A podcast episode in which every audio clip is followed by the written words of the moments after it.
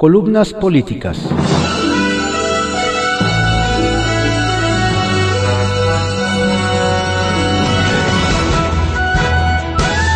Continuamos con la audiosíntesis informativa de Adrián Ojeda Román, correspondiente a hoy lunes 1 de marzo de 2021. Vamos con algunas columnas políticas que se publican en periódicos de circulación nacional.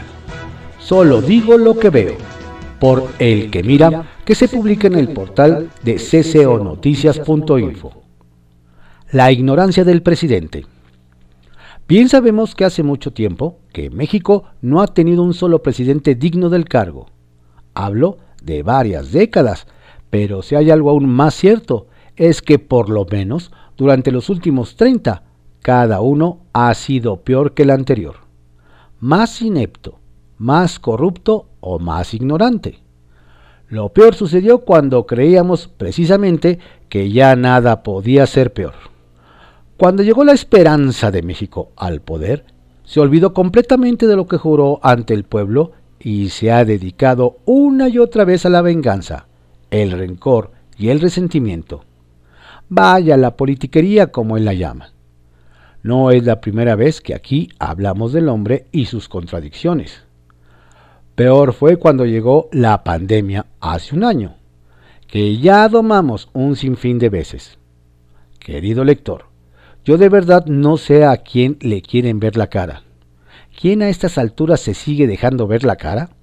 Su evidente fracaso está a la luz del sol en plena explanada del zócalo capitalino, en los bolsillos de la gente, en las cortinas cerradas y en las alacenas de cada familia mexicana, cada vez más vacías. Cuando Andrés Manuel López Obrador habla de la austeridad republicana, de la pobreza franciscana y dice que no puede haber gobierno rico con pueblo pobre, no quisiera yo pensar que su ideal de bienestar sea tenernos a todos en la pobreza y franca jodidez. No quisiera imaginar que pretende llevar a México a una ruina no vista desde la época postrevolucionaria, pero ya lo estoy pensando, ya lo estoy imaginando y francamente lo estamos viviendo con el monopolio energético y la censura que pretenden imponer a las redes sociales. China, Rusia, Bolivia, Venezuela, Cuba, todos con marginación, autoritarismo y hacinamiento. Afortunadamente cada vez hay más arrepentidos que se dan cuenta de que el error más grande de su vida fue haber votado por Andrés Manuel López Obrador. Y claro que las próximas elecciones buscarán enmendarlo. Además, quienes votan por primera vez están convencidos de que no quieren este régimen para su futuro. Sin medicinas, sin empleo, con electricidad contaminante o de plano sin luz y sin esperanza en el porvenir.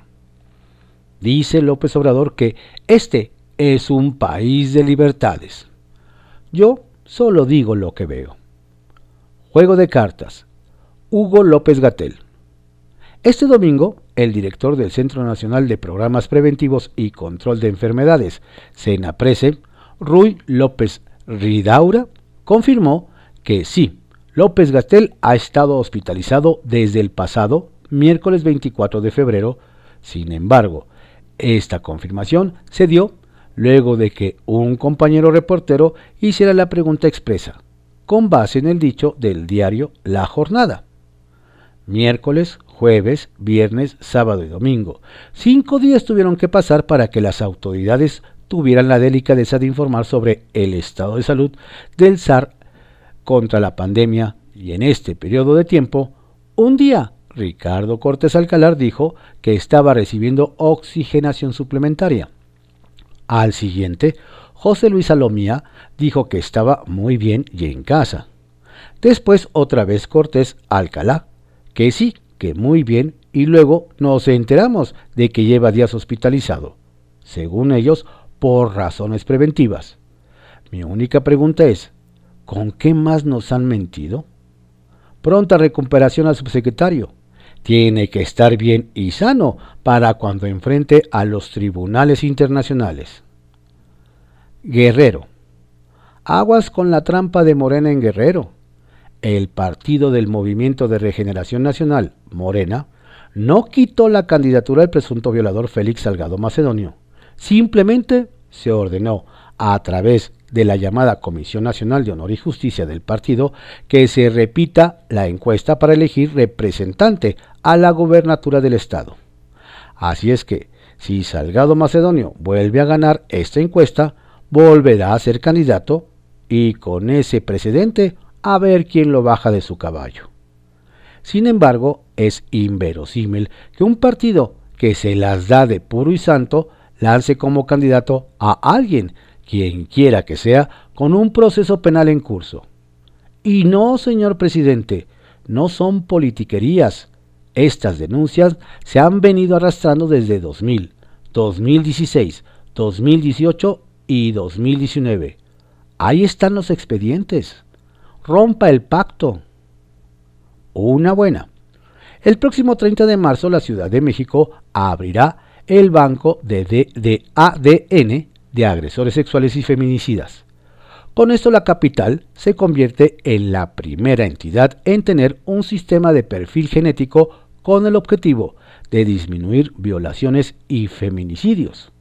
Así también, en días recientes quedó formalmente constituida la ley Ingrid, que sanciona a cualquier persona de función pública que filtre imágenes de las víctimas. Para esto sirven las marchas y los destrozos que, las, que hacen las feministas. Lástima que se tenga que llegar a estos extremos porque la clase política no sirve para nada. Cabeza de vaca. ¿Por qué el fiscal general de la República, Alejandro Goetz, viene a reabrir expedientes de Francisco García Cabeza de Vaca, gobernador de Tamaulipas, en tiempos electorales, cuando se tenía desde hace tiempo Guardar cartas, hasta en el pócar, es trampa. Rechifla. Al bajar de un vuelo comercial, el presidente López Obrador fue despedido con gritos y rechiflas. ¡Que su madre el peje! gritaron y chiflaron los pasajeros del vuelo. ¡Caray! Agenda. Al mediodía de hoy, López Obrador y Joe Biden tendrán una videoconferencia de carácter privado dice su agenda oficial. Por favor, que no nos ponga en ridículo y mucho menos compre un enemigo. Postdata, no nos olvidemos nunca de que lo personal es político. En tercera persona, por Héctor de Mauleón, que se publica en el periódico El Universal. El precio de no aplaudir. En solidaridad con los periodistas e intelectuales que son atacados cotidiana y sistemáticamente en México desde Palacio Nacional por el hecho de ejercer su libertad de expresión. La semana pasada, el presidente López Obrador presentó un resumen con las notas que varios medios habían presentado sobre el reporte en todos los sentidos catastrófico de la Auditoría Superior de la Federación. Como todos los años, los medios habían presentado los datos arrojados por la auditoría que hablaban de un quebranto histórico en diversos rubros. No era la primera vez que estos datos eran motivo de escándalo. Sí fue la primera vez que la auditoría se retractó de sus propias cifras, alegando errores en la metodología. López Obrador criticó a los medios que habían dado a conocer esa información oficial. Acusó a los periodistas de estar al servicio del régimen corrupto. Los acusó de engañar, manipular, tergiversar la realidad y les pidió que se respete al pueblo, que no trafiquen con la libertad de expresión. A lo largo de dos años, el presidente ha dedicado horas enteras a vapulear a la prensa, a sus críticos, a quienes osan señalar las ya incontables pifias de su gobierno. Se ha publicado la lista infinita de adjetivos que López Obrador ha endilgado a medios, periodistas, escritores, historiadores, intelectuales, todo aquel que haga o insinúe la más leve crítica. Más que datos y argumentos, el presidente tiene descalificaciones que rozan la bajeza y agravian la investidura presidencial. Para no ir más lejos, el viernes pasado se lanzó contra una de las voces más lúcidas en nuestra conversación pública y una de las figuras intelectuales más intachables que hay en México. Se moriría de vergüenza su abuelo si lo viera haciendo esto.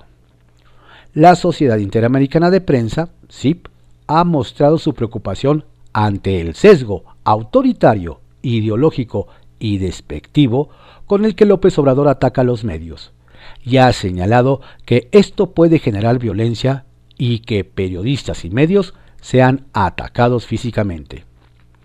Organizaciones civiles e internacionales, las mismas cuyos datos eran usados para demoler a los gobiernos de Calderón y Peña Nieto, han reportado que durante el gobierno de AMLO la crisis en materia de libertad de expresión se agravó en México. 2020 ha sido el año en que se han cometido el mayor número de homicidios contra periodistas en México, en la última década. El año más letal para la prensa, según un reporte presentado por el propio gobierno del presidente López Obrador. Agravios contra periodistas y quienes ejercen la libertad de expresión. Elaborado por la Subsecretaría de Derechos Humanos, Población y Migración que encabeza Alejandro Encinas. Solo en el primer año del sexenio, 609 periodistas fueron agredidos y 10 asesinados. 100% con respecto al primer año de Peña Nieto, 12% más con respecto a 2018. Mientras todo esto ocurría, el presidente estigmatizaba individuos, socavaba el diálogo democrático, vapuleaba, acallaba, amedrentaba, descalificaba, insultaba, incluso calumniaba en un acto inadmisible de abuso de poder. Artículo 19 le ha recordado al presidente que el Consejo de Derechos Humanos de Naciones Unidas expidió en septiembre de 2018 una resolución que urge a líderes políticos, funcionarios públicos y autoridades a abstenerse de denigrar intimidar o amenazar a medios de comunicación o a periodistas, puesto que esto los expone a riesgos mayores que los del insulto, ya que estos mensajes sean interpretados como instrucciones, instigaciones o autorizaciones que pongan en riesgo la vida, seguridad personal u otros derechos de los periodistas. El presidente López Obrador ha hecho caso omiso de estas recomendaciones todos los días la emprende contra todo aquel que diga lo que este gobierno no quiere escuchar.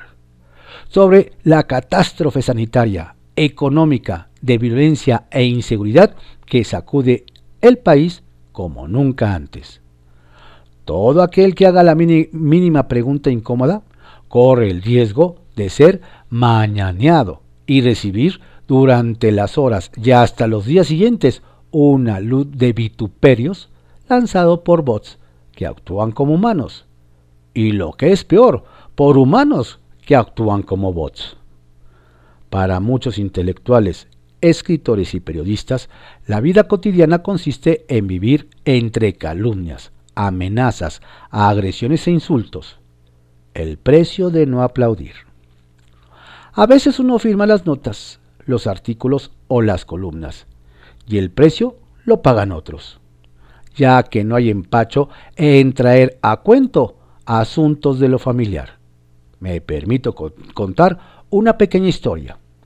Iniciaron clases en el colegio indoamericano en donde fue inscrita la hija de mi hermano, una adolescente que acaba de cumplir 15 años. El primer día de actividades en la materia de lógica, al momento de pasar lista, el maestro, cuyo nombre me reservo, reparó con maligna ironía en el apellido de mi sobrina. Resultó ser un declarado partidario de la 4T, además de aprovechar cualquier coyuntura para defender a su héroe político y criticar a los vendidos que escriben en su contra. El maestro se ha dedicado a denostar a todo alumno que no exprese su fe ciega en el supuesto proyecto transformador de México. Mi sobrina no es responsable en modo alguno de lo que yo escribo.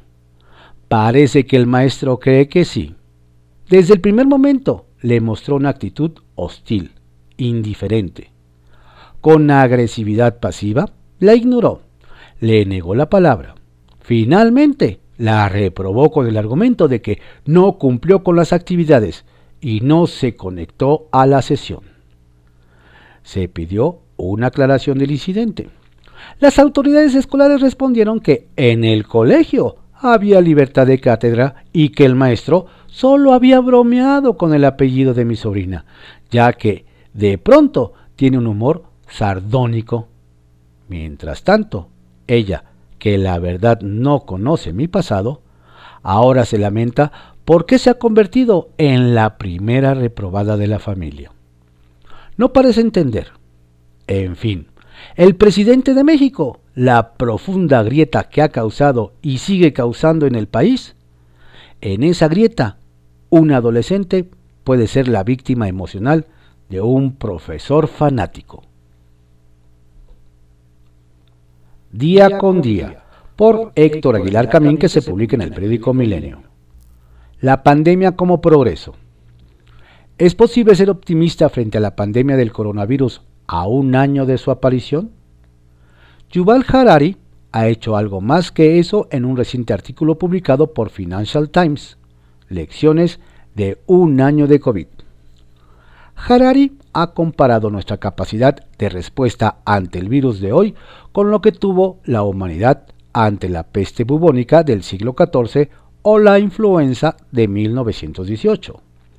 La comparación muestra un gigantesco progreso en la rapidez del diagnóstico y en la producción de las vacunas, ambos procesos cumplidos en tiempos vertiginosos respecto a las referencias históricas.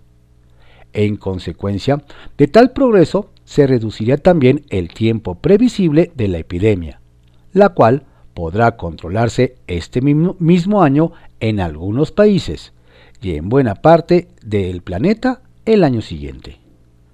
El conteo diario de muertes en el mundo es terrible, pero la plaga del coronavirus no alcanzará ni remotamente las proporciones de mortandad de la influenza en el siglo pasado. 50 millones en una población global de 1.800 millones. La pandemia del coronavirus no tendrá tampoco el efecto devastador sobre ciudades y naciones enteras que tuvo la peste bubónica del siglo XIV, que mató al menos 75 millones de personas.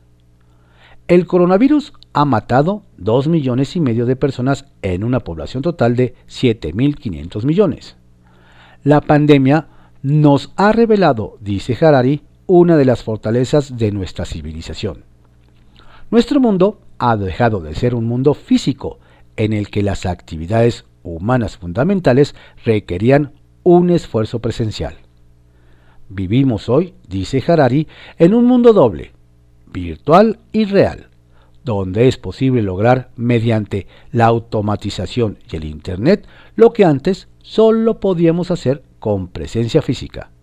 Trabajar, comerciar, hacer negocios, enseñar y aprender, comunicarnos, divertirnos héroes de la pandemia son un extremo los científicos y en el otro los trabajadores presenciales cuyo esfuerzo permiten a la humanidad confinarse. Trabajadores de salud, choferes, cajeros, personal de limpia, de entrega de mercancías, de seguridad y similares. Nunca los seres humanos fueron tan fuertes ante una epidemia como ante el coronavirus hay un progreso evidente en esta pandemia. Riesgos también, inesperados. Sin rodeos, por Diego Fernández de Ceballos que se publica en el periódico Milenio. Con él, sin él o contra él. Nuestro sistema electoral logró una vez más que se respetara el voto en 2018 y legitimó al gobierno. Tuvimos la ventaja de que ganó el que hacía berrinches cuando perdía llegando a ridículos como enredarse en la bandera y autoproclamarse presidente legítimo de México. El mundo se rió.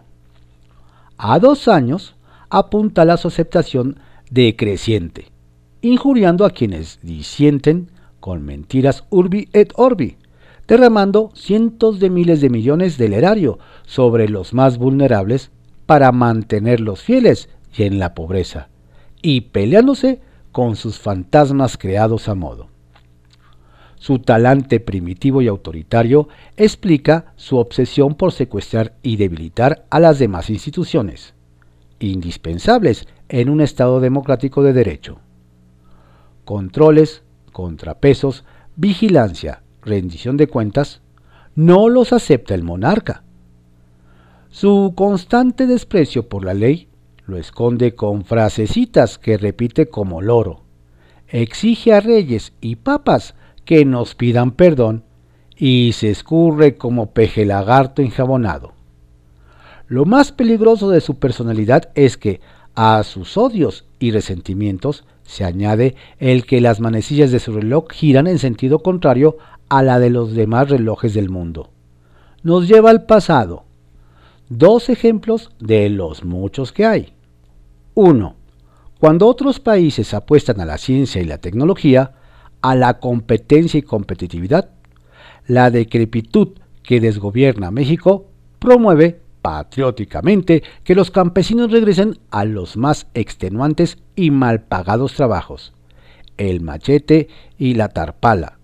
Con esas herramientas en un día de trabajo pería el susodicho cómo le quedaría el espinazo. ¿Por qué no emplea a tamemes que lo lleven en parihuela a su rancho?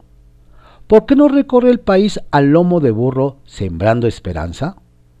Los burros aguantan. 2. Cuando el mundo va por las energías limpias y baratas, el fósil, 14 años en la universidad, abraza al carbón y al combustóleo.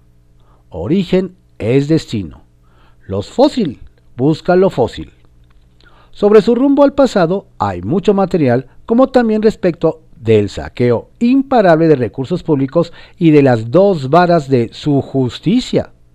En un concurso de engaños y mentiras, su gobierno se llevaría el Pinocho de Oro. Basta con recordar que quien ofreció mandar a la milicia de inmediato a sus cuarteles, ahora la trae de mil usos. Es el pilar de su té de cuarta y la única burocracia confiable para él. Pero los ciudadanos no debemos corresponder con odio, por despreciable que sea su proceder. Hay que lograr el cambio con él, sin él o contra él. No para regresar al pasado reciente, ni a las catacumbas de las que él no sale. Apostemos a la ciencia, la tecnología, la competencia y la competitividad, a la educación humanista, a leyes e instituciones para el bien ser y el bien vivir a un México de verdad. El odio y la mentira forman un remolino que solo levanta basura. Desde el Congreso, por Laura Rojas, que se publica en el periódico Excelsior. Electricidad cara y contaminante.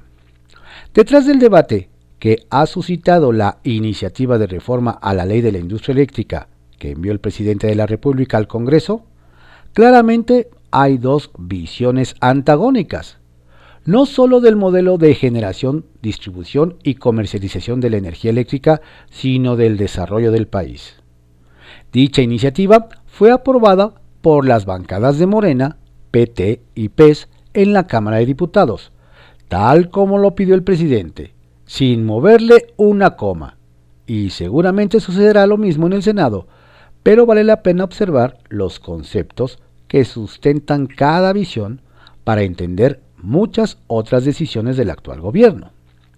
El presidente López Obrador ha dicho que la Comisión Federal de Electricidad no debería recibir el mismo trato que las empresas privadas, sino uno privilegiado, simplemente porque es una empresa pública. A esto se le conoce en la ciencia política como estatismo.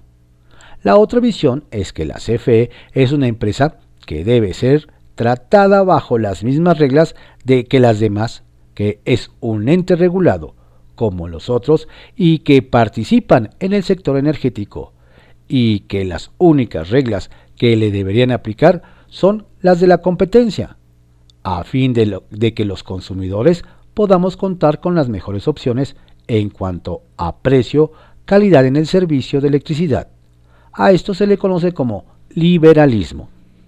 La reforma a la ley de la industria eléctrica establece que la electricidad generada por la CFE deberá ser la primera en ser utilizada, relegando la generada por otras empresas. Esto claramente atenta contra el principio de competencia garantizado por la Constitución. Otro problema es que la CFE utiliza el combustóleo como principal combustible para generar electricidad, mientras que otras empresas utilizan energías limpias para ello. El combustóleo es el residuo producto de la refinación del petróleo crudo y contiene un alto porcentaje de azufre.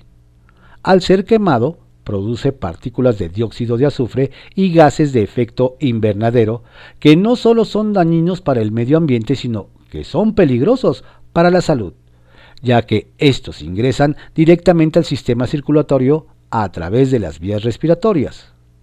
Organizaciones a favor del medio ambiente como Greenpeace han alertado al gobierno federal que quemar combustóleo tendrá serios impactos en la salud de las personas, sobre todo en quienes viven en áreas colindantes a las termoeléctricas y en la zona metropolitana de la Ciudad de México, así como otras zonas densamente pobladas.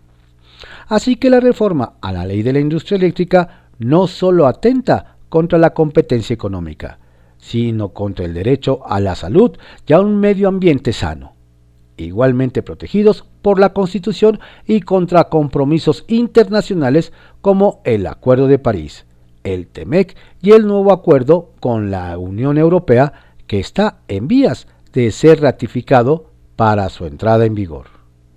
En síntesis, esta forma va en contrasentido de lo que dicta el sentido común y de los esfuerzos que la comunidad internacional ha emprendido, literalmente, para salvar el planeta.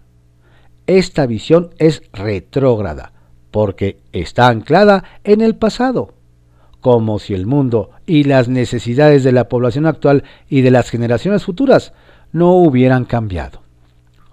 Otro elemento fundamental de la narrativa gubernamental es el nacionalismo, sosteniendo que el modelo energético actual favorece a las empresas extranjeras en detrimento de las empresas públicas que son de los mexicanos, olvidando que aunque en menor medida, también hay inversión privada mexicana en el sector energético.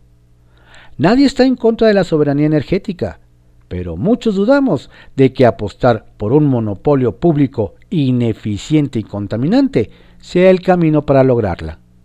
Y aunque el gobierno autocalifique sus decisiones como transformadoras y liberales, en realidad son lo contrario, estatistas, retrógradas y conservadoras. Sobremesa, por Lourdes Mendoza, que se publica en el periódico El Financiero. Él ya fue. ¿Cuántas veces han escuchado o dicho, no hay oposición? Si entendemos que el gobierno federal pareciera que es de una sola persona representada por AMLO, pues nadie cuenta además de él. Entonces la gente en general debe suponer que la oposición debería ser una sola voz, una sola persona que sea el líder de la oposición. Oposición son PAN, PRI, PRD. Pues Verde y PT van en alianza con Morena. MC es eh, comparsa de AMLO y la chiquillada Redes Progresistas, el PES y Fuerza México son pro la 4T.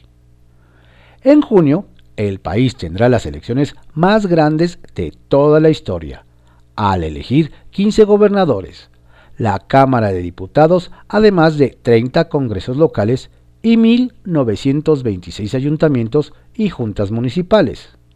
En resumen, son 21.368 cargos más las 15 gobernaturas.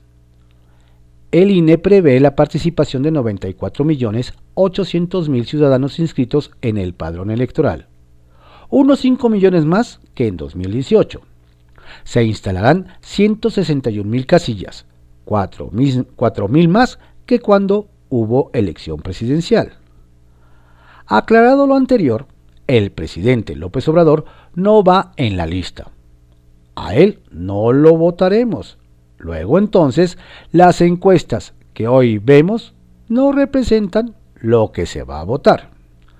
Me explico. Al votarse 15 gubernaturas, estamos hablando de liderazgos regionales con nombres y apellidos. Ah, seguro ya están pensando. Lourdes no entiende que la Cámara de Diputados se renovará y son diputados legisladores federales.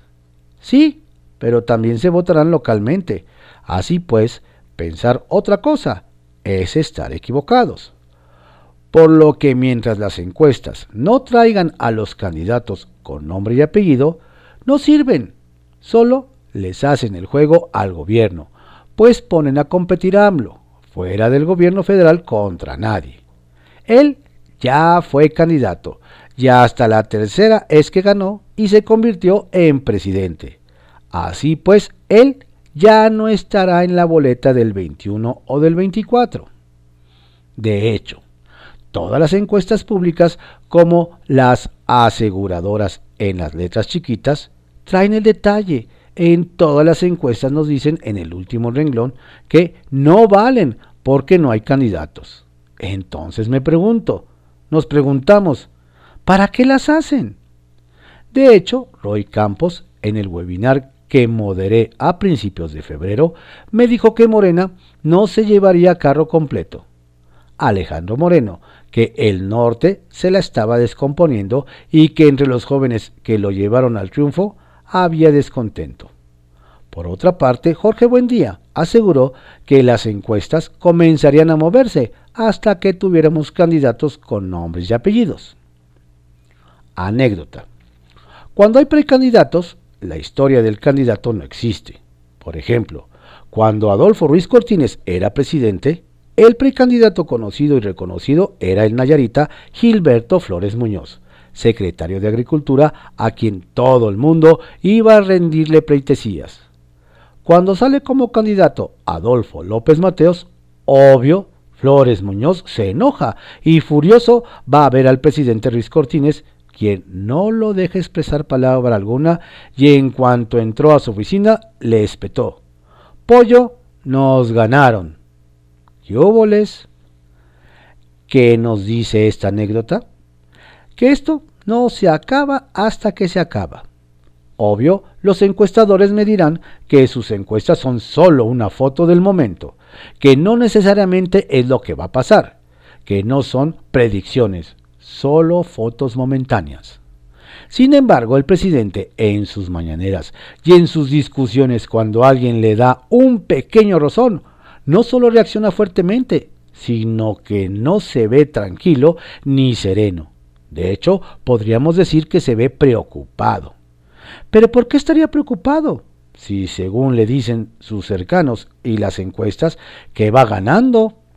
Luego entonces, el tema es que él, AMLO, sí le entiende y sabe que las encuestas actuales no sirven, porque no traen nombres y apellidos y tiene una real preocupación de no ganar.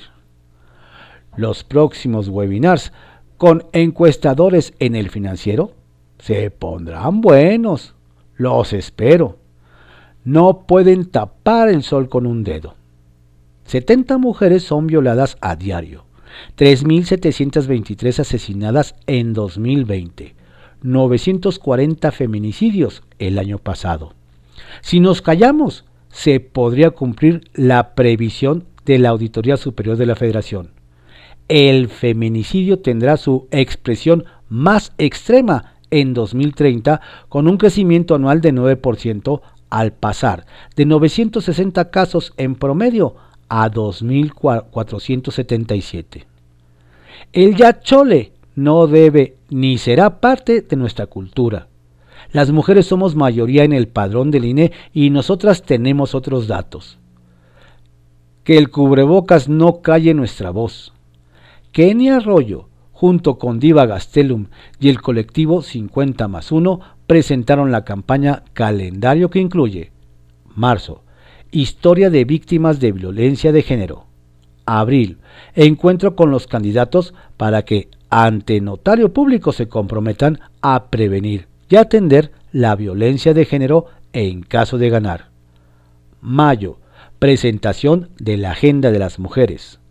Junio, eventos como rodadas, carreras, marchas y un zumbatón.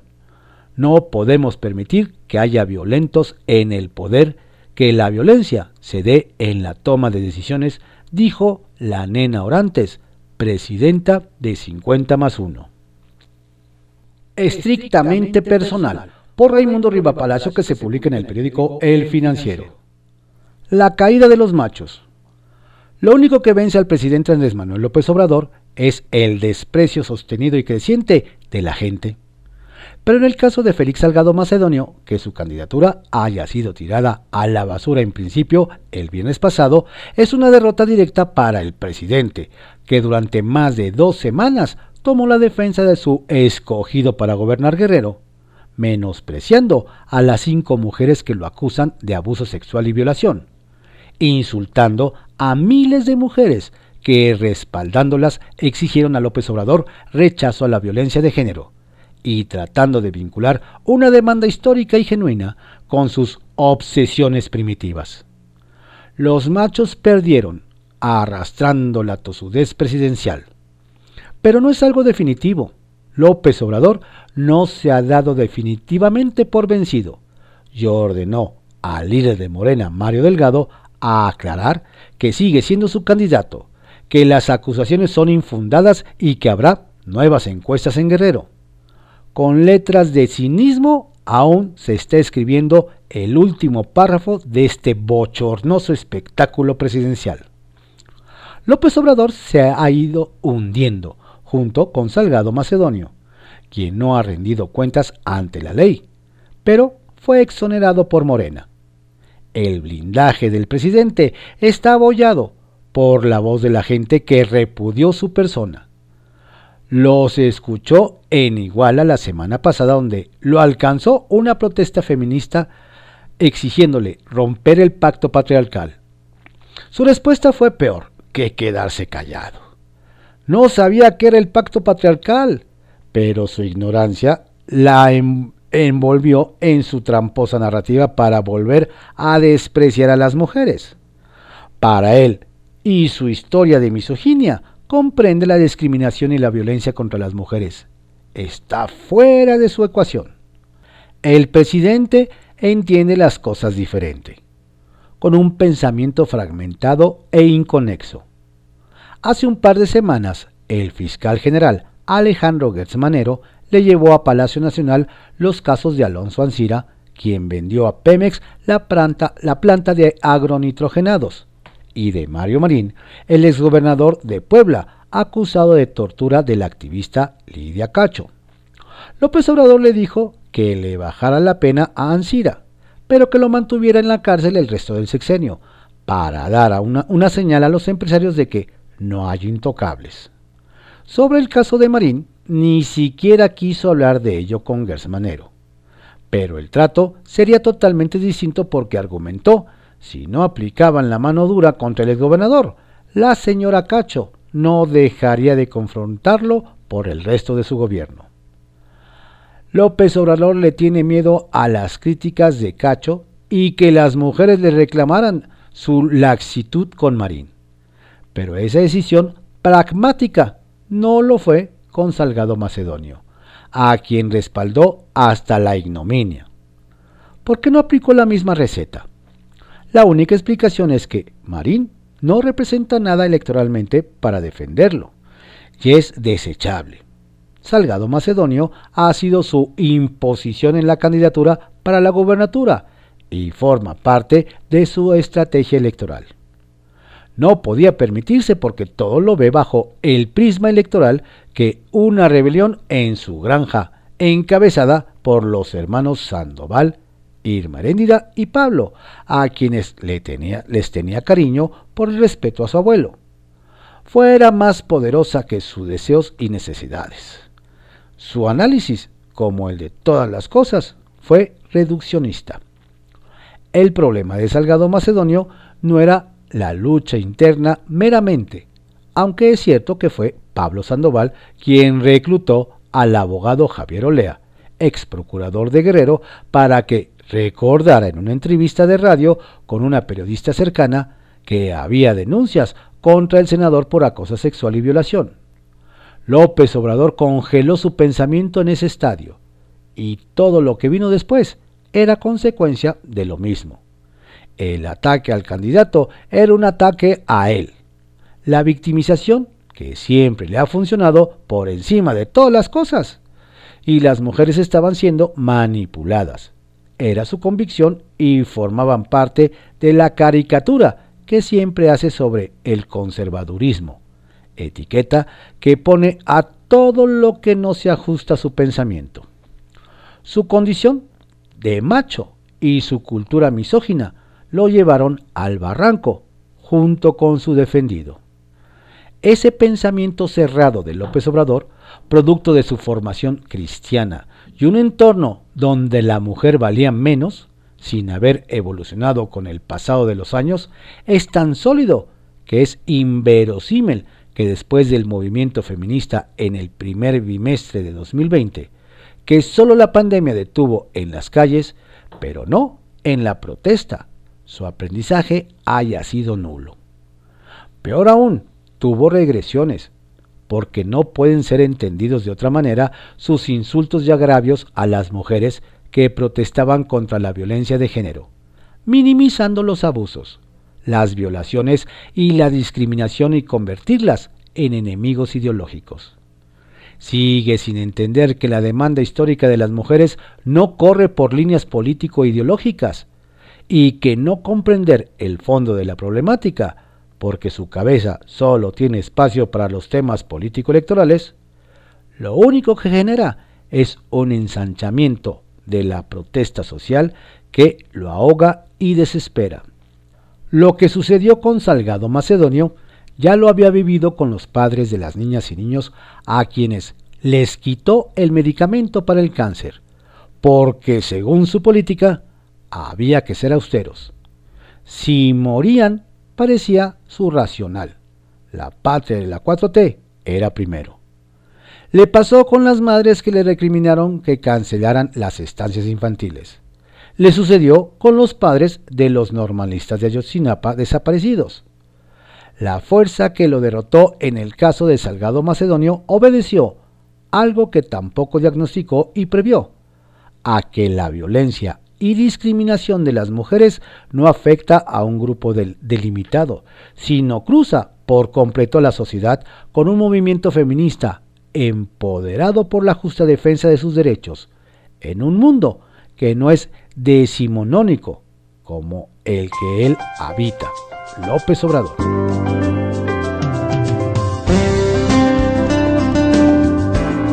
Estas fueron algunas columnas políticas que se publican en periódicos de circulación nacional en la audiosíntesis informativa de Adrián Ojeda Román, correspondiente a hoy, lunes primero de marzo de 2021. Tenga usted un excelente día, una excelente semana y un estupendo y saludable mes.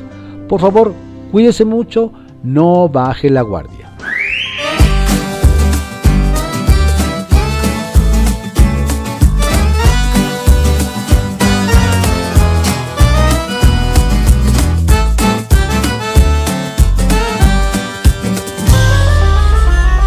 Estoy loco por tu cuerpo, por tu fuego, por tu aliento, por tu furia, por tus ganas y tu miedo, por tu amor, por tus manos y tus besos.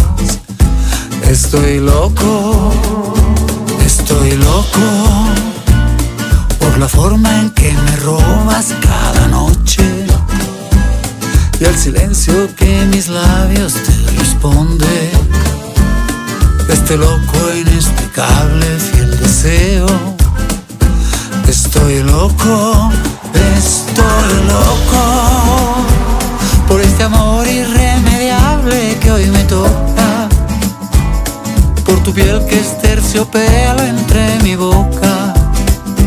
Estoy loco, estoy loco se rompa cual la ola, con la furia en que revienta en una roca. Estoy loco, sí, estoy loco. Soy un niño que camina de la mano, soy el ave que regresa siempre al nido este loco inexplicable fiel deseo. Estoy loco por este amor irremediable que hoy me toca. Por tu piel que es terciopelo entre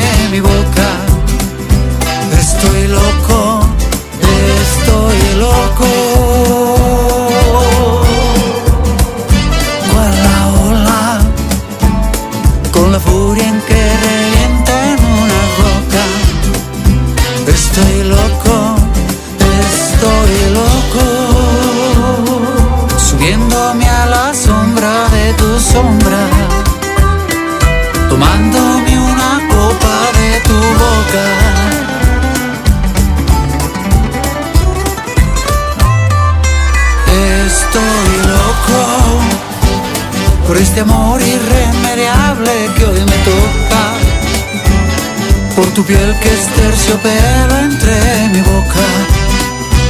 Estoy loco, estoy loco. Por temor a que se rompa cual la ola.